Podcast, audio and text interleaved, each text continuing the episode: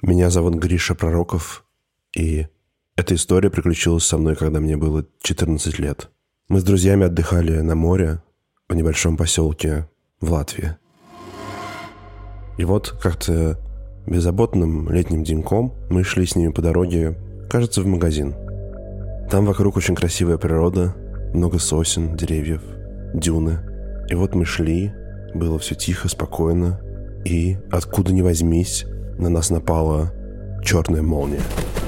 Это было так стремительно и так громко, что мы далеко не сразу сообразили, что нас атакует. Но какое-то существо сверху, с деревьев, как будто бы спрыгнуло на нас и начало цепляться за волосы. Мы собрались с духом, осмотрелись и начали кричать друг другу. «Ворона! Ворона!» Оказалось, что на нас напала ворона. Она клацала клювом, каркала очень громко, размахивала крыльями, а главное, своими острыми когтями пыталась вцепиться нам в голову. Если вы думаете, что эта история закончилась победой человека, мы как-то ее перехитрили и одолели, это не так. Мы схватились руками за голову и просто побежали дальше по дороге и сбежали от нее. Я до сих пор не знаю, почему та ворона нас напала. Может, она защищала территорию, или у нее рядом было гнездо, или мы просто ей не понравились. Но, честно говоря, с тех пор я побаиваюсь ворон. И смотрю на них с опаской, даже когда хожу по городу. Потому что знаю, что они способны на такое. Упс, Витя видел? Стой, стой, остановись! Смотри, вон в том кусте. Нет, чуть-чуть левее.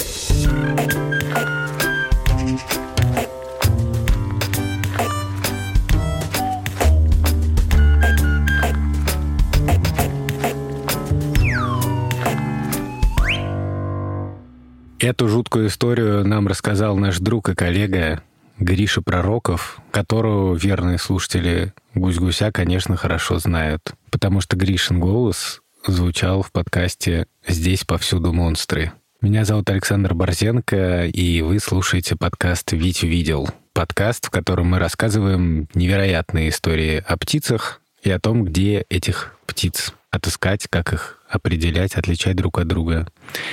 И я бёрдвотчер. Это значит, что я очень люблю птиц, наблюдаю за ними, стараюсь узнать побольше всего нового, веду списки видов, которых я встретил, и, в общем, полностью помешан на птицах.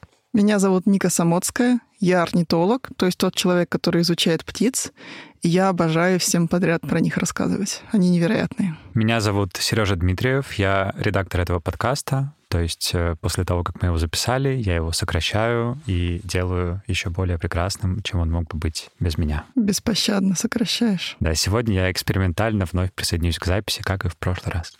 Мы рады приветствовать Сережу, и особенно сегодня, потому что сегодня знаменательный день, совершенно особенный выпуск, потому что мы говорим о птицах, которые я просто очень люблю. Мы сегодня говорим о воронах и немножко, наверное, о воронах. Врановых. О врановых. Это отдельное семейство. Да. Я часто сталкивался с тем, что многие думают, что ворона и ворон — это как бы муж и жена, условно говоря. То есть, э, что ворон — это самец, а ворона — это самка, mm-hmm. и что это один вид. Но на самом деле это разные виды. У ворона есть самец и самка, и у ворона тоже есть самец и самка. Ворон и воронесса. Воронесса... Очень красиво. Воронесса очень аристократическая, да. баронесса почти. В общем, ворон и ворона, они родственники. Они относятся к одному роду, да? Вот если посмотреть латинское название их, то мы увидим, что первое слово в этом названии, оно означает род. Они оба начинаются, если их называть по латыни, со слова «корвус». Но видовое название, то есть второе слово, оно уже отличается. В общем, они, безусловно, родственники, они во многом похожи, как с другими родственниками. Например, кто еще есть среди Врановых? из тех, кого вот все знают. Сорока. И очевидно. Сорока. Это другой род. Э, галка. Галка, грач. Есть менее очевидный так по внешности, на мой взгляд. Это сойка. Кедровка. И есть еще такая птица кедровка, которую, к сожалению, мне кажется, меньше знают, хотя она совершенно фантастическая и удивительная. Вот, так что ворон и ворона — это родственники, поэтому мы сегодня в основном будем говорить все-таки о воронах, которых чаще видят, но воронов тоже немножечко затронем. Почему-то некоторые птицы, особенно те, которые самые частые, самые популярные, кажется, такими банальными, да, у них какая-то слава дурная. Голубей мы защищали в первом эпизоде, что они на самом деле не такие глупые, как принято считать. Чаек нам приходилось защищать. Гусей нам приходилось защищать, что они не такие агрессивные. Кто не слушал, послушайте наш последний эпизод про гусей. И с воронами тоже связано много странных стереотипов. Да, это так. Когда я рассказал редакции, что мы будем записывать про ворон, куча народу написали, почему они так каркают, например, и не дают спать там рано с утра. Вороны вообще представляются такими оборвышами, которые живут... э, Мусорными да, птицами. мусорными птицами, абсолютно А какими-то... хуже всего это белая ворона, наверное. А еще и Ой, белая ворона. Белая ворона. Да, так говорят про Белая человека, который э, моим окном. выделяется из группы.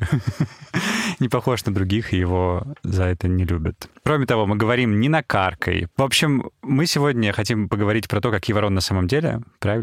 Правда ли они такие злые и хитрые, и глупые при этом, и все вот это сразу нападают на людей, друг на друга, каркают, мешают А спать еще связано с царством.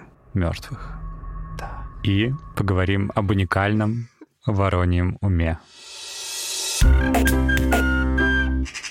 Очень интересная штука про то, например, почему ворон часто связывают с царством мертвых. Я немножко сейчас немножко фантазирую, но вороны — всеядные птицы, как и все более-менее врановые. Они могут и быть немножко хищниками, да, там, э, если они доберутся до утенка какого-нибудь несчастного, то, Мгм. к сожалению, утенку может не поздоровиться. Мгм. Они могут быть рыболовами. Я сам лично много раз наблюдал, как вороны ловят рыбу. Рыбачил с воронами. Да, да, да, да, просто на спиннинг.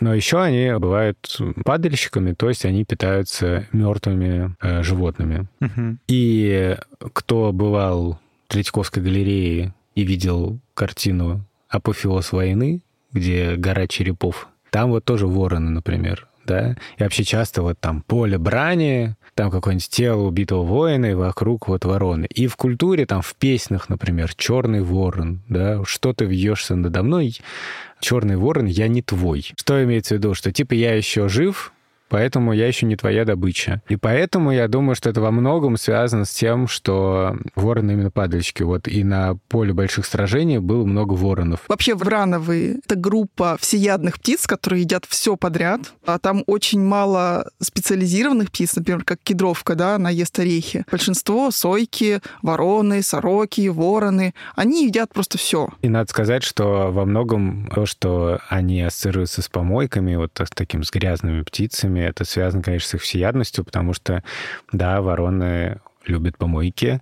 Ну, то, что у них иногда такой оборванный вид, это во многом связано с их диетой. Да, вот послушайте, э, у нас было интервью с э, Еленой Исаевой, которая рассказывала, к чему приводит диета на мусорках да, тех же ворон. То есть то, что у них рождаются больные рахитные дети, которые ломают себе лапки, рылышки и все прочее. Мгм. С одной стороны, да, с другой стороны, вот мне интересно, да, есть всеядные птицы, есть птицы, которые специализируются на определенном корме. И понятно, что и у тех, и у тех есть свои плюсы и минусы для выживания, потому что есть, например, какие-нибудь кулики, да, которые прилетают в определенный сезон на определенное побережье, искать определенных рачков, потому что они в этот момент, вот там отлив случается, этих рачков можно найти. Мне кажется, ты уже рассказывал об этом эпизоде про чаек. Может быть.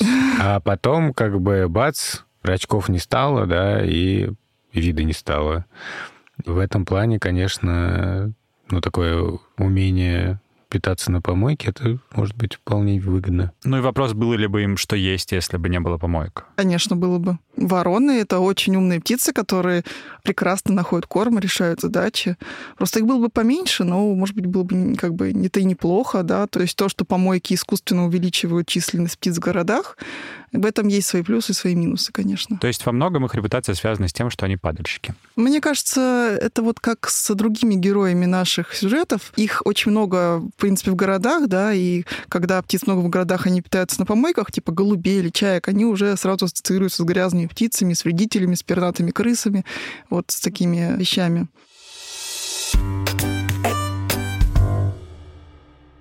Еще мне кажется, что вороны часто кажутся какими-то страшными и агрессивными, потому что они довольно крупные по сравнению с многими другими городскими птицами. Mm-hmm. Там они значительно больше воробьев и даже больше голубей. И они громкие. И более того, есть э, такое явление, коллективная ночевка.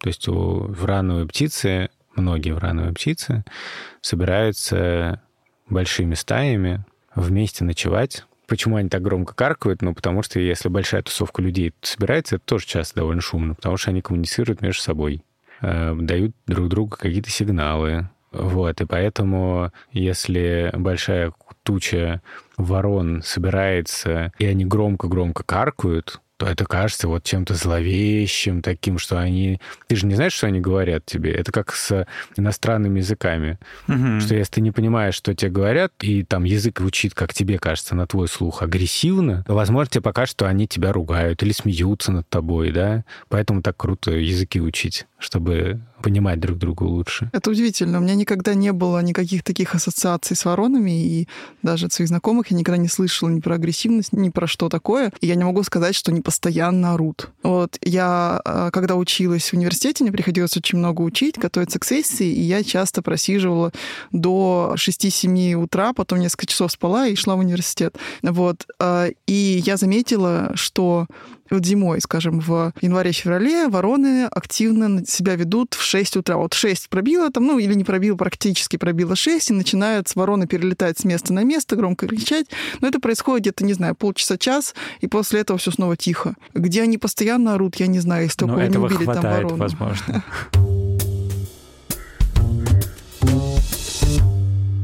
Хорошо, давайте расскажем тогда на самом деле, кто такие вороны, как их отличить от воронов, например, и чем они прекрасны. Это непросто. В европейской части России это немножко проще, потому что у нас есть серая ворона и черный ворон. Да, ворон везде черный, а ворона у нас серая. А если вы, например, живете где-нибудь э, в Германии или в Нидерландах, в общем, в Западной Или в Европе, Америке. или в Америке, да, то у вас вороны будут черные. Или если вы живете в Владивостоке, скажем, или на Камчатке, или на Сахалине, то у вас вороны тоже будут черные. Да, то есть нам в этом И смысле тогда будет сложнее. Тем, кто живет в средней полосе, действительно немножко повезло. Как выглядит ворона, я думаю, все, кто видел серую ворону, более-менее знает. Расскажи все равно. Ну хорошо. Значит, как выглядит серая ворона? Это птица чуть крупнее голубя, и она двухцветная. У нее черная голова и черные крылья и хвост, и еще черное пятно на груди. А все остальное, то есть спина, часть шеи, э, живот, в основном такого серого цвета. Она в серой жилетке. Да, она в серой жилетке, и это вид называется серая ворона. Интересно, что по-английски он будет hooded crow. То есть можно сказать, что ворона в худе. В капюшоне. Или в капюшоне, или в худе. Мне нравится говорить ворона в худе. Да, а ворон, он, во-первых, крупнее вороны, у него мощнее клюв, хотя и у самой вороны довольно такой нормальный клювик. А Ворон полностью черного цвета. Клюв у него, кстати, тоже черный, это важно, потому что, например, у грачей он скорее такого белый. В основании он такой кожистый серый, да. Но ворона можно спутать с молодым грачом, у которого клюв еще не издерся, вот до этого кожистого основания. Они просто ходят и тыкают в землю, этим клювом потихоньку стирают. Вот. А молодой грач может быть похож на ворона. Да, ну, в общем, я всем рекомендую действительно забить в поисковик любой и по картинкам поискать серая ворона, ворон. Да, кстати, вид называется ворон, а не черный ворон. Это часто тоже люди считают, что... То есть мы говорим про два вида — серая ворона и ворон. Да, сейчас в основном говорим про серую ворону и ворона. Но даже если вы посмотрите в окно, с очень высокой вероятностью увидите сизого голубя и серую ворону, если вы, например, живете в Москве или в Петербурге. На Дальнем Востоке немножко все сложнее, потому что кроме черного ворона, там есть еще черная ворона, которая не серая, а черная. И есть еще большеклювая ворона, которая тоже очень похожа на черную ворону, но у нее большой клюв. Мы подробно про эти виды сегодня говорить не будем, а больше сконцентрируемся на распространенных в нашей полосе э, серую ворону и ворона. Да, но надо сказать, что Конечно, когда серая ворона или ворон сидят как на картинке, на веточке, их хорошо видно и так далее, ну, больших проблем их различить нет. Ты видишь серый цвет, это точно серая ворона, а не ворон, да? Мгм. Ты видишь полностью черную птицу, можно посмотреть на клюв, чтобы убедиться, что это не грач. И, скорее всего, если это крупная реально птица, и тебе прям это бросается в глаза, «Ух, какая здоровая. И черный клюв, да? И черный клюв, да, такой увесистый клюв, то это ворон. Но, например, когда птица летит, это сделать сложнее, потому что когда смотришь на небо, какую-нибудь там солнечную погоду Мгм. или там какая-то такая переменная облачность, а солнце то выглядывает, то прячется, то часто все кажется в небе темным. И даже вот черно-серый кажется чисто черным. И есть лайфхак, хитрая вещь, что нужно смотреть на хвост. У ворона хвост очень четко формы ромба такого. Мгм. Я думаю, что если вы забьете в картинке ворон в полете, то можно найти, как это выглядит. А у серой вороны просто хвост в виде веера, такого обычного. Просто веер. У вороны просто веер, а у ворона такой клин. Получается чуть заостренный э, на кончике. Ромб, да? Ромб, да. Есть опасность, что когда вы забьете в Google или в Яндекс картинки ворон в полете, вам покажут много Ворон. ворон. Будьте осторожны, когда будете смотреть эти картинки, там все будет в перемешку. Да. Лучше посмотреть в хорошем определителе. Еще один способ отличить ворона от вороны — это голос. Ворона каркает вот так.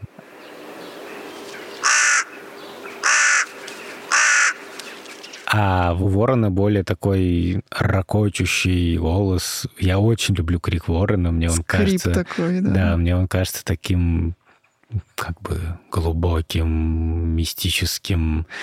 И я всегда радуюсь, когда слышу.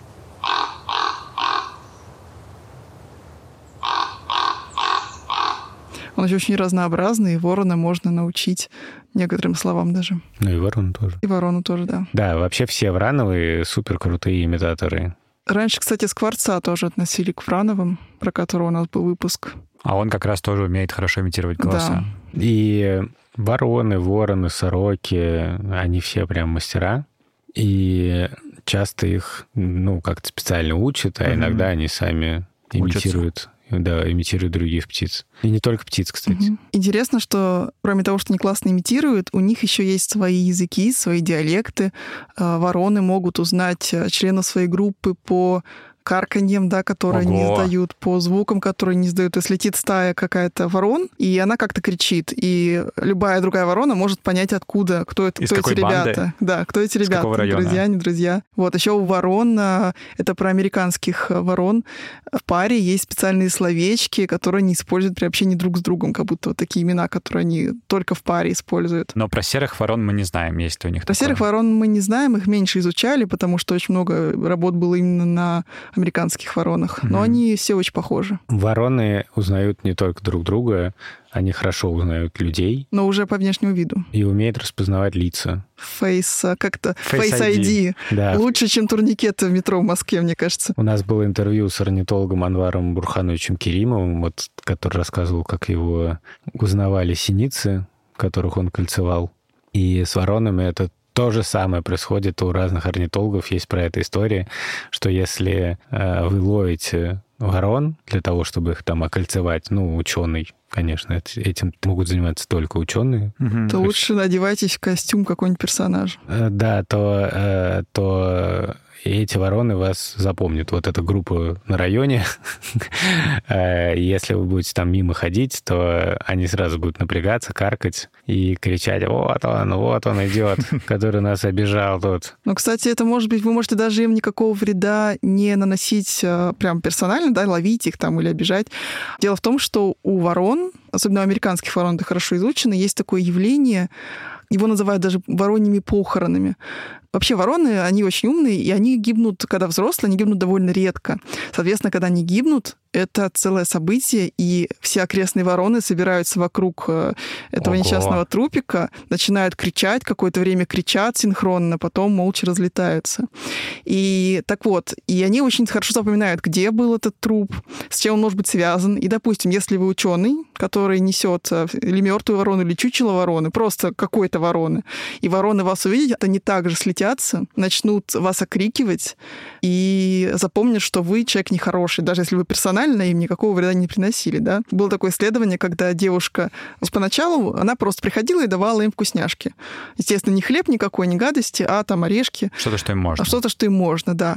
И вороны брали у нее вкусняшки. Вот. А потом она надела маску и пришла с мертвой вороной. Они покричали, похоронили эту ворону, запомнили эту маску. И запомнили, что в этом месте И была зап- мертвая ворона. Да, и запомнили, что в этом месте была мертвая ворона. И потом, когда девушка пришла на следующий день без маски, они брали орехи, то есть они не узнали, что это она, но они брали это с осторожностью, то есть они уже так э, беззаботно себя не вели такое из э, животных, да, ну, понятно, люди, конечно, оплакивают своих родственников, а такое наблюдается в животном мире еще у слонов и у дельфинов.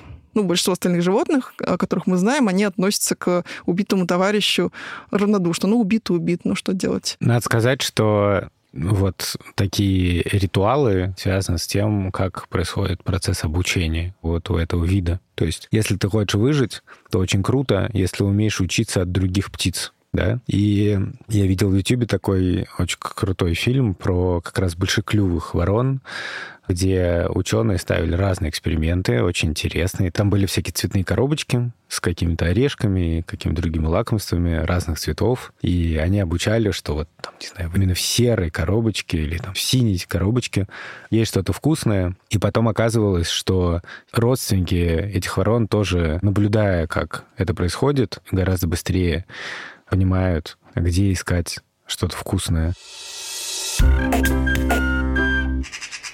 Вот интересно, что в скандинавской, например, мифологии вороны считались мудростью, да, то есть у Одина, у верховного бога, было два ворона, которые у него сидели на плечах. Там часто изображают? Хугин и Э, Мунин. Это значит мысль на минуточку и память. Да, и если вдруг кто-то из вас смотрел довольно страшный сериал «Игра престолов», Не смотрите его, дети. то там вороны выступали в очень интересной роли, в роли почтовых голубей. То есть они там носили письма, как в Гарри Поттере совы, Совы, да. да. Но если совы это вообще как бы совсем магическая вещь, совы не могут носить письма. Для того их роза цвела. Вот, то ворон, в принципе, можно научить. Вороны очень обучаемые птицы, и вороны, и вороны, и, в принципе, врановые, особенно за вкусняшку, они, в общем, сделают все, что угодно. Вот американцы для американских воронов, они придумали собирать, то есть долларовая мелочь, она немножко более солидная, чем рублевая мелочь, поэтому американцы придумали, э, чтобы вороны собирали монетки по всему городу и поставили банкоматы такие, куда ворона кидает монетку, получает арахис. Замечательно. Вот вороны обожают это делать. А в Нидерландах таким образом голландцы решили роться с окурками и с мусором, и ворона хватает окурок, кидает в автомат, получает тоже вкусняшку. Это массовая прям там система? Ну, не прям массовая, но, например, скажем, автомат для мелочи можно купить на eBay. Но придется немножко потренировать, потому что наши серые вороны не очень к этому привыкли, что надо что-то собирать, на что-то обменивать. А вот американские вороны как-то с этим лучше. Есть такой отличный канадский орнитолог Луи Лефевр, и он разработал целую шкалу, грубо говоря, кто среди птиц самый умный. И врановые там очень-очень-очень высоко. Вместе с попугаями, например. И, наверное, самые известные умники среди ворон и вообще среди птиц — это новокаледонские вороны, которые живут на островах Новой Каледонии в Тихом океане, сравнительно недалеко от Австралии. Ну, это птицы-легенды просто. Иногда их называют новокаледонские вороны, иногда новокаледонские вороны. В общем, если я буду путаться, извините. Они умели использовать инструменты для того, чтобы добывать еду. Но не только использовать, но и изготавливать инструменты. И а это... передавать технологию по наследству, то есть культурная традиция. Да. Это не просто сделать крючочек, на самом деле. Там целая технология, там нужны определенные растения, определенные части этого растения, их особым образом нужно обработать. Мгм. Есть группа воронов, которые делают это одним образом, а есть группа, которые другим да. образом. Ну, во-первых, всем, кому про это интересно, я очень рекомендую. В Ютубе есть фильм, называется он «Клюв и мозг». Он есть в переводе на русский. Это немецкий, по-моему, документальный фильм, как раз про двух очень умных птиц. Это новокаледонская ворона и попугай Кеа тоже большой умник. И это просто, ну, я не знаю, вот мы вчера в рамках подготовки к подкасту с моей дочкой Маней пересматривали этот фильм, мы его много раз смотрели, просто его очень любим. И меня каждый раз просто крышу сносит. То, что они делают, То есть вот есть личинка, она глубоко в бревне. Мгм. Они выламывают специальную палочку, засовывают в эту дырочку, дожидаются, пока личинка разъярится и схватит эту палочку, потом палочку вынимает, хватает личинку. И это только один из методов. А так они используют совершенно разные технологии. Вот как Ника сказала, они вырезают действительно из листочка сложной формы инструмент, чтобы там добираться. Они используют камни для того, чтобы... Ну, в общем, посмотрите, куча интересных с ними экспериментов. С тех пор, кстати, обнаружили, что не только они среди птиц используют инструменты, но новокаледонские вороны, они реально суперзвезды в этом плане. И это, конечно, совершенно удивительно, то, что они умеют. Есть еще один классный фильм, тоже на ту же тему, называется по-русски «Птичий разум».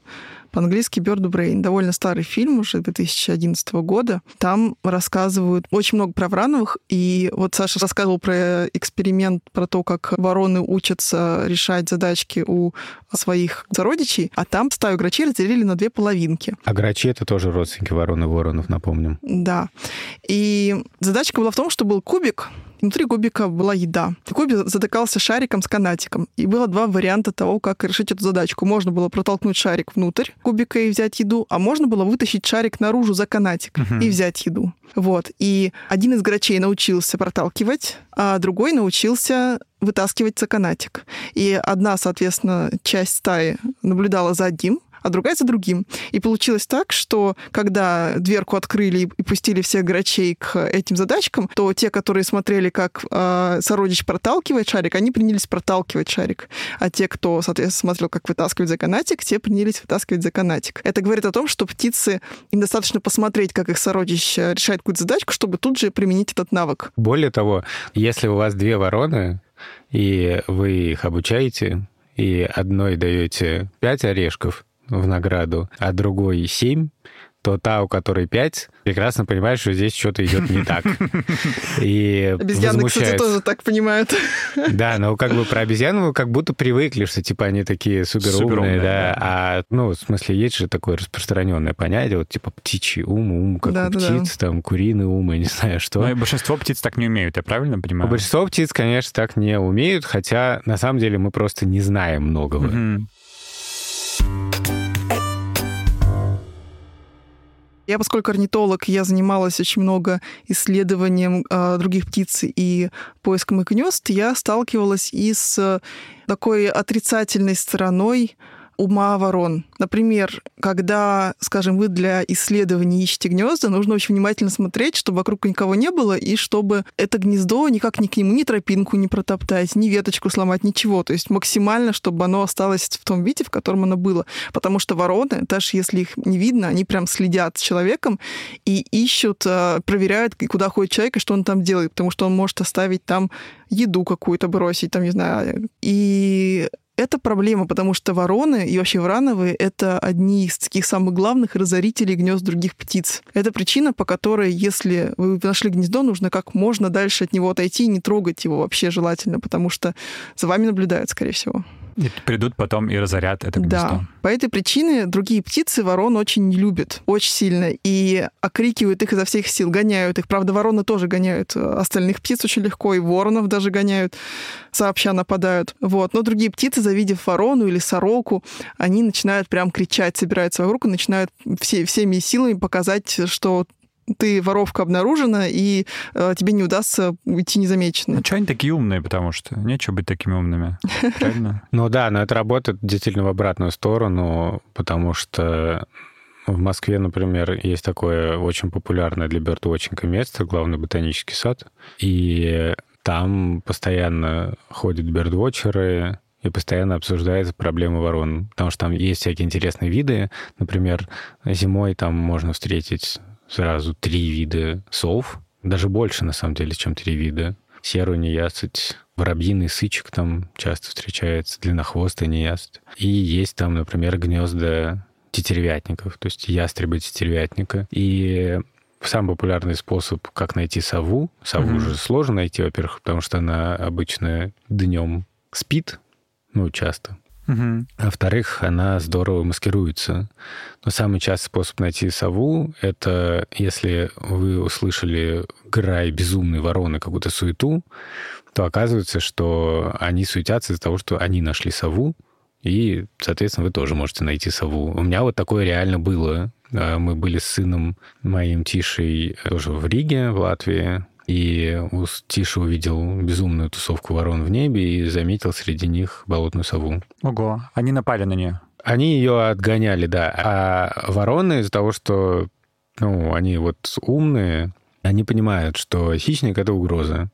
И они прямо моментально показывают, что нас много, ты сюда не лезь, лучше вообще свали, иначе будет плохо. Да, я такое видела над Москвой рекой в Нескучном саду. В прошлом году зимой тоже вороны гнали какую-то светлую сову, скорее всего, тоже какую-нибудь. Болотку, скорее наверное. Да, или светлую ушастую сову. То есть это работает в обратную сторону. Не только вороны могут по поведению человека понять, что где-то есть гнездо, но и человек по поведению ворон тоже может найти гнездо. Не гнездо, а просто Ну, или птицу, птицу, с- да. хищника, да, Мгм. сову. Например, сову или ястребы, да. Но если в том, чтобы искать по воронам сову, нет ничего такого плохого, но давать воронам искать гнездо По вам? по вам, да, лучше не стоит. Мгм. Потому что гнездо уничтожит. Мгм. С воронами очень интересно наблюдать, потому что тут есть удобное сочетание. С одной стороны, они есть везде, с другой стороны, они крупные, видные, они никуда не прячутся, и у них очень интересное поведение. Мгм. И прямо такое наглядно, да, все видно. Потому что мы какие-то тонкие вещи, когда смотрим на маленьких птичек, мы можем не понимать особенности их поведения. А здесь как бы все наглядно. Вот прямо видно, что ворона каркает на другую ворону и чего-то пытается от нее добиться. Или они, например, конкурируют за какую-нибудь корку. Или одна хватает кошку за хвост, а другая у нее из-под носа корм забирает. Ого. Да, Вот. так они тоже делают. Вот это басня, которую нужно было написать. Да, да, да, да. Вороны вот это- сообща могут отбирать корм у даже вот таких опасных хищников, как кошки. А иногда они хватают их за хвост просто для фана. Да, по приколу. Просто подразнить и все. Ну, обычно вот как устроен бёрдвотчинг, часто. Ты идешь, ну и на ворон, ну ты не обращаешь внимания. Твоя задача найти побольше видов. Мгм. Найти какой-нибудь редкий вид. Если ты обстоятельный человек, ты укажешь, я видел пять ворон. То, что нам в школе запрещали делать, Мгм. считать ворон, вот этим мы Этим сейчас и нужно Этим мы да. сейчас и занимаемся, да.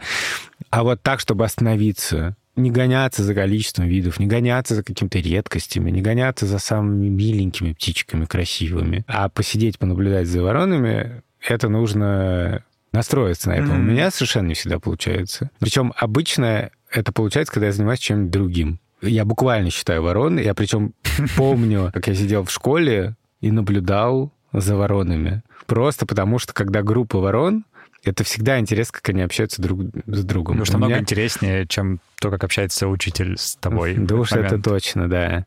И я вот помню, что я раньше жил в Латвии, и у меня был такой период жизни, я каждый день, ну почти каждый день ходил утром в архив, в исторический архив, копаться в разных суперинтересных документах. И, казалось бы, это и так само по себе интересно, но иногда, когда ты долго сидишь, и тебе нужно, например, делать какую-то рутинную работу, там, просматривать перепись населения какого-нибудь города и искать нужную фамилию, там просто... э, это быстро надоедает. А мой стол в читальном зале располагался напротив окна. Это был первый этаж. И там на, по улице проходил трамвай. И я заметил, что вороны ищут размельченные всякие штуки, через которые переехал трамвай, и кладут туда корки хлеба. И это совершенно удивительно, потому что это вообще-то такой хрестоматийный пример из учебника и про ворон, и про то, что они умеют так делать. Или, например, корки размачивать в луже, чтобы они были помягче. То есть, еще раз, они ищут место, в котором трамвай переехал какой-то предмет, понимают, что там, значит, получится э, ну, что-то раздавить, что им Да, нужно. они Поэтому- используют трамвай как инструмент. Если, Иногда машины тоже используют. Да. Берут орехи, кидают на автостраду, машины переезжают. И они аккурат забирают. Более того, они умеют ориентироваться на светофор.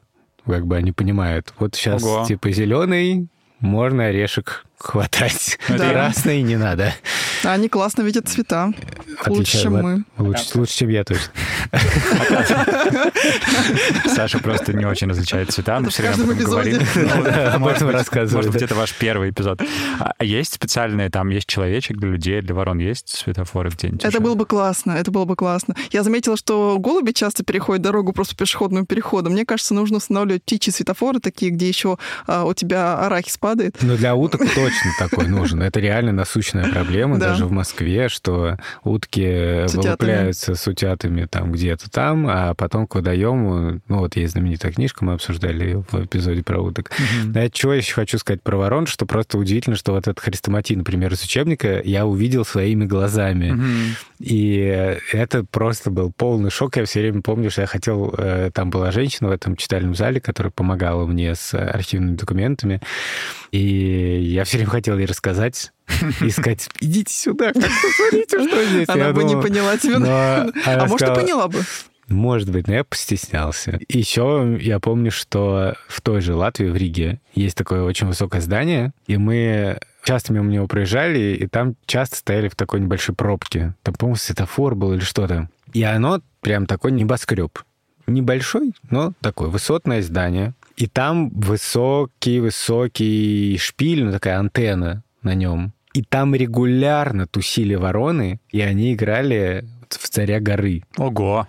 Реально. То есть они летали вокруг шпиля. Там был сильный ветер часто. И на тоненький-тоненький этот шпиль они приседали, и вот одна приседает, и тут же ее начинают другие сгонять, потом бац, другие приседают. На такой шпиль сесть — это сложно.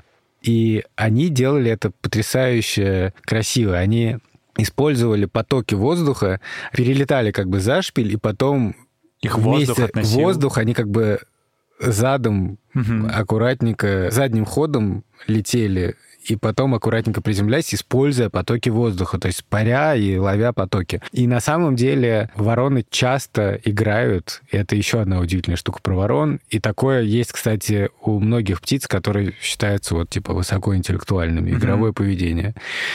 И я думаю, что вот эта игра в «Царя горы», на самом деле, может быть, это тоже для обучения нужно. Может быть, это молодые вороны, я так предполагаю, которые, ну, в частности, учатся управлять своим телом. А может быть, что-то еще. Учатся летать. А может быть, просто прикалываются, Мгм. придут, ну, это просто фан.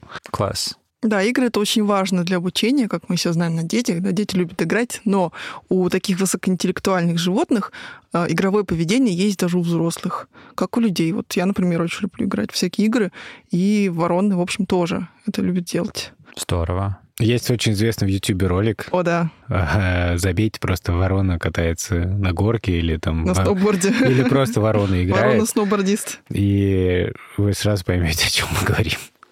Это просто там гигантский слалом. Ну, давай в двух словах. Ну да, там просто ворона берет крышку, какую-то пластиковую, кажется, и по заснеженной покатой крыши катается, причем она скатывается на ней, как на сноуборде, потом опять подхватывает эту крышку. Вот абсолютно как, в де- как, как ты с санками, да, вот так Ледянка. скатываешь с Только она ледянкой, может да. залететь Да, наверх, это в чисто, это от вот чисто ледянка, да.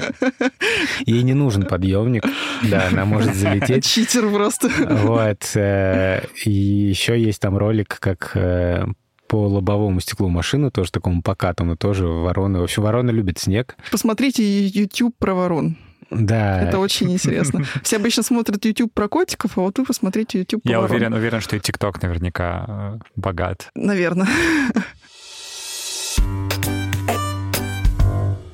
Еще за воронами удобно наблюдать, потому что можно наблюдать как бы за всем циклом их жизни. Потому что, в отличие от многих других птиц, особенно мелких птиц, они не парятся по поводу, где размещать свои гнезда. И наверняка в вашем дворе есть гнездо вороны. Если... Да, в моем есть. В моем тоже есть. Сереж, в твоем есть? Я не знаю. Ну, посмотри, вообще я- проверь. я- Сереж, домашнее задание Я тебе. не слышу их особо. Ворон я не слышу. Ну, в общем, если вы видите на видном месте вот прям такое большое гнездо из веток, и ветки торчат во все стороны, то, скорее всего, это гнездо вороны. Кстати, присмотритесь, потому что очень часто в этом гнезде могут быть всякие использованные интересные стройматериалы. Пластиковые, металлические, какие-то проволоки, какие-то ленточки. Потому что вороны в городе используют Все. все, что можно.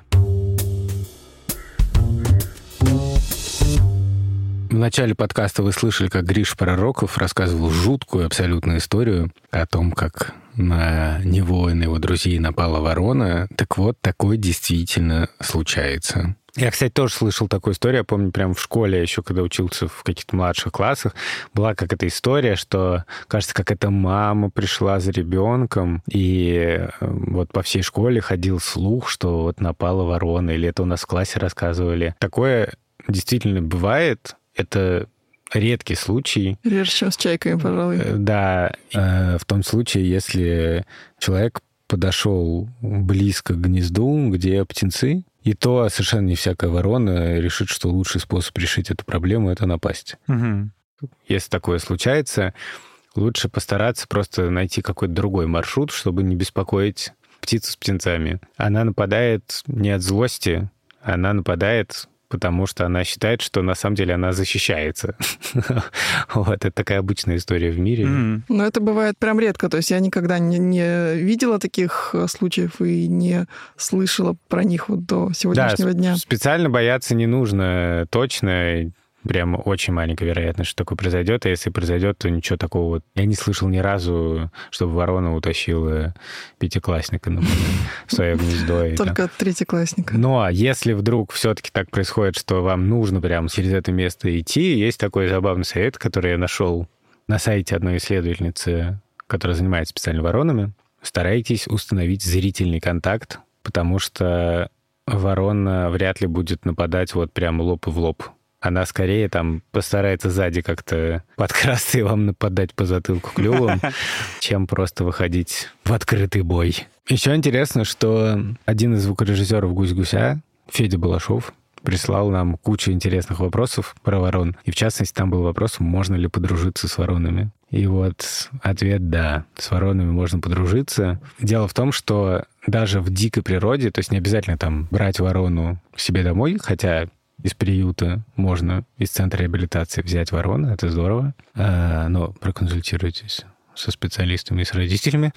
Но можно даже в дикой природе как бы подружиться с вороной, если подкармливать ворону, особенно если делать это регулярно и кормить ее. Вот больше всего они любят арахис. Но обязательно не чищенный. соленый, не чищенный. Обязательно сырой, просто арахис. И тут важно еще не переборщить. То есть не больше пригоршни в день, потому что не только вороны, во-первых, будут претендовать на этот корм, ну, например, какие-нибудь грызуны, с которыми, возможно, не хотите дружить. Но они-то хотят. И а они хотят. И кроме того, если вы будете кормить целую кучу ворон, то вы сами потом не обрадуетесь. То есть лучше, если во дворе есть воронье гнездо, если там есть пара, то вот можно попробовать. Я вот, например, недавно познал, что это прям легко сделать достаточно, и решил попробовать. О результатах сообщу. А есть история про одну американскую девочку, которая подкармливала ворону, и ворона ей в ответ приносила всякие блестящие красивые штучки. И у нее целая коллекция вороньих подарков. Ого. Да, там очень полезные Хочется. штуки, например, патрон от лампы разбитый, или Пивная там, крышечка. пивная крышка или фантик от конфеты. И у нее прям десятки этих. Но на самом деле... Ну, э, многие дети собирают это сами. А Главное тут, не э, подарок, главное внимание. Да, но на самом деле этот механизм, вот что ворона дарит подарки, это известно и до этой девочки. Просто эта девочка действительно, там, у нее потрясающая коллекция этих подарков. А откуда это известно? Она ведет что-то про это? Не, Ну, она в новостях просто. А, да. Да, да, да. И надо сказать, что отношения между воронами тоже могут быть очень нежными. Еще один частое такое представление о воронах, а, что они очень долго живут. Но на самом деле и вороны, и вороны живут, ну, довольно долго по птичьим меркам, но все-таки не 300 лет или не 100 лет, а в среднем там 15-17 лет. Это в дикой природе. Это в дикой природе. Что да, довольно если- много, да. Если в неволе, то дольше в два раза. То есть 30 лет спокойно может прожить, а то и дольше. Ворон в неволе. А- Если хорошо ухаживать за ним. Для сравнения, например, там, воробей, голубь. Ну вот мы обсуждали, что синица какая-нибудь, да, живет примерно два года. В дикой природе два года, а в неволе может жить, ну, лет 10-15. Мгм. Воробей примерно так же. Ну, самые вообще главные долгожители среди птиц, это там, по-моему, рекорд сейчас типа 40 с лишним лет в дикой природе. 50. 50 уже есть, Чуть ли не 60. Виздом, а альбатрос. М, да? да. Но это супер редко. Альбатрос Виздом, да. Сейчас я скажу, сколько ей сейчас лет. Нет, мы многого не знаем, как всегда. Это, ты понимаешь, для того, чтобы понять, сколько птица э, жила, мы должны ее в детстве кольцевать, написать, когда это произошло, когда она родилась, и потом ее еще поймать. Да, Виздом — это самая старая птица на Земле. Это альбатрос. И она примерно вылупилась в 1951 году. И она в дикой природе живет. Да. Альбатросы не живут не в дикой природе. То есть, условно, ей где-то 70 лет. Примерно, да. Красавелла просто. Да. И она до сих пор размножается. Но раз сколько-то лет прилетает на колонию и выводит птенца. А чего добился ты своего. просто? Да. Мне всего 28 исполнится вот-вот. Я не знаю, сможешь ли ты в 70 лет еще на колонию летать. Некоторые могут. Класс. Я влюблен в этих птиц. В общем, мне кажется, что точно не надо как-то не любить ворон. Вороны совершенно фантастические, потрясающие. У них есть какие-то штуки, которые не супер приятные, типа разорение гнезд. Но это природа. Нет, меня просто очаровала вся вот эта история про подарки. Про Да. то, что с вороной можно подружиться, Это она не может очень, дарить тебе как подарки. бы, на самом деле, действительно, многие же держат ворон в качестве питомцев, например, потому что часто вороны травмируются, еще что-то, их забирают домой, там выкармливают. И вороны могут быть очень нежными питомцами, прямо любящими, знающими. Но, с другой стороны, Они очень умные и разрушают Да, немножко квартиру. но при этом это нужно трижды подумать, Да. прежде чем на это решиться, потому что нежности нежностями, но иногда... Хаос особенно- большой. Ну да. Посмотрите видео про домашнюю сороку Винча. Оно очень смешное, там показывается, как живет сорока, что она делает, и при этом озвучиваются ее мысли. говоря, я Сорока. Меня зовут Винч. И сегодня я расскажу вам, как я провожу свои деньки. Сегодня много дел. Надо все стырить, спрятать, сожрать, испортить, разрушить и расщепить на молекулы, чтобы знали, кто здесь главный. Если вы захотите себе домой такого интересного питомца, то лучше связаться с центром реабилитации, например, с Вороньим гнездом. Вот как раз э, интервью у нас было с Леной. И они вам все расскажут, ответят на все вопросы, расскажут, как содержать этого питомца. Но подумайте. Хорошо. Подумайте, подумайте. Домашний сорока Винч в Ютубе. Да, это прекрасно. Э, Винч — похититель Рождества. Это был подкаст «Витя видел». Мы говорили о воронах и немножко о воронах. О сороках. Да, и, в общем, о врановых птицах. Спасибо всем большое. Меня зовут Александр Барсенко. Меня зовут Ника Самоцкая. Дружите с воронами. Меня зовут Сереж Дмитриев, я теперь хочу ворону.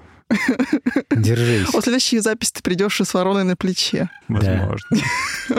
Мы хотим сказать еще спасибо тем людям, которые помогают делать этот подкаст, кроме нашего редактора Сережи Дмитриева. Это еще звукорежиссер Дима Гудничев, фактчекер Полина Семенова, выпускающий редактор Лиза Марантиди, расшифровщик Кирилл Гликман, композитор Кира Вайнштейн и автор нашей фантастической обложки Вера Хохлова.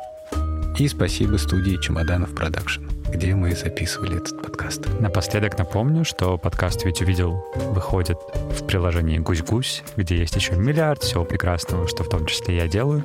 А уже спустя три недели появляется на той платформе, где вы сейчас его и слушаете. В приложении все тоже бесплатно, приходите туда.